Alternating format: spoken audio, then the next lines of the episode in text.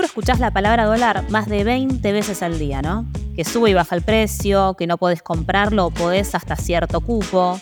Hoy te vamos a hablar del dólar MEP, un tipo de cambio que también podés adquirir en caso de que no tengas acceso a la compra de dólar ahorro. Organizar tu plata, saldar las deudas, si pensás que las finanzas son un idioma dificilísimo de aprender, tranqui. Nosotros te lo hacemos más fácil. Esto es Finanzas al Toque, un podcast del cronista. ¿Escuchaste hablar del dólar MEP? Si es así y no tenés idea de qué se trata, tranqui, hoy te lo vamos a contar. El dólar MEP es la forma de acceder a la compra de dólares de manera legal y digital. De esta forma, quienes quieran adquirir dólares de forma legal pero no cumplan con los requisitos para comprar el cupo de 200 dólares permitido, pueden volcarse a la bolsa y hacerlo así. Martín, ganaste un millón de dólares. Nah, esa bolsa no. Y ahora perdiste todo menos 600 dólares. Hablamos de algo más real y cercano. Su nombre dólar MEP se refiere a la sigla de Mercado Electrónico de Pagos, también conocido como dólar bolsa, ya que se hace por medio de compra y venta de bonos en la bolsa. O sea, compras un bono en pesos y tras adquirirlo lo vendes en dólares. Ahora, ¿quiénes pueden comprar dólar MEP?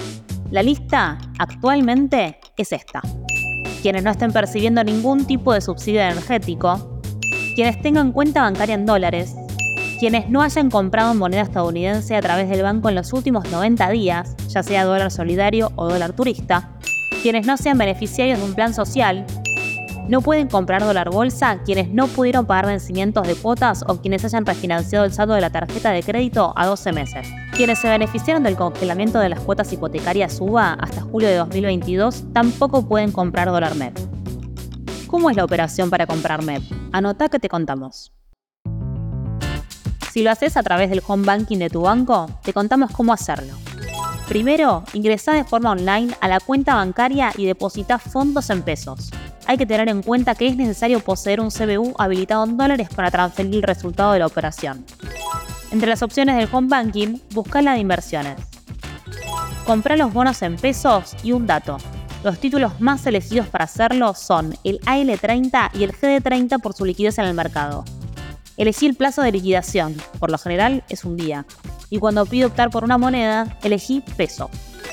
Por otro lado, algo muy, muy importante, y no, no hablamos de estacionar. Es el parking. El parking es el plazo que tenés que esperar para vender el bono que compraste. En el caso del dólar MEP, una vez que compres el bono, tenés que esperar un día para venderlo. Al día siguiente, ingresar nuevamente a inversiones, selecciona títulos y valores, donde aparecen los bonos adquiridos, y cliquea en la opción para orden de venta. En el plazo de liquidación, elegí inmediato y en moneda que se opte por dólares. Si lo haces a través de un broker, la operatoria es muy similar. Primero, abrí tu cuenta en el broker que elegiste, valida tu identidad y deposita el monto de dinero desde una cuenta bancaria que seas titular. Recordá tener habilitado el CBU de la cuenta bancaria en dólares para depositar el dinero después de la operación. Luego, seguí con la compra del bono, esperas un día de parking y ya podés vender en dólares.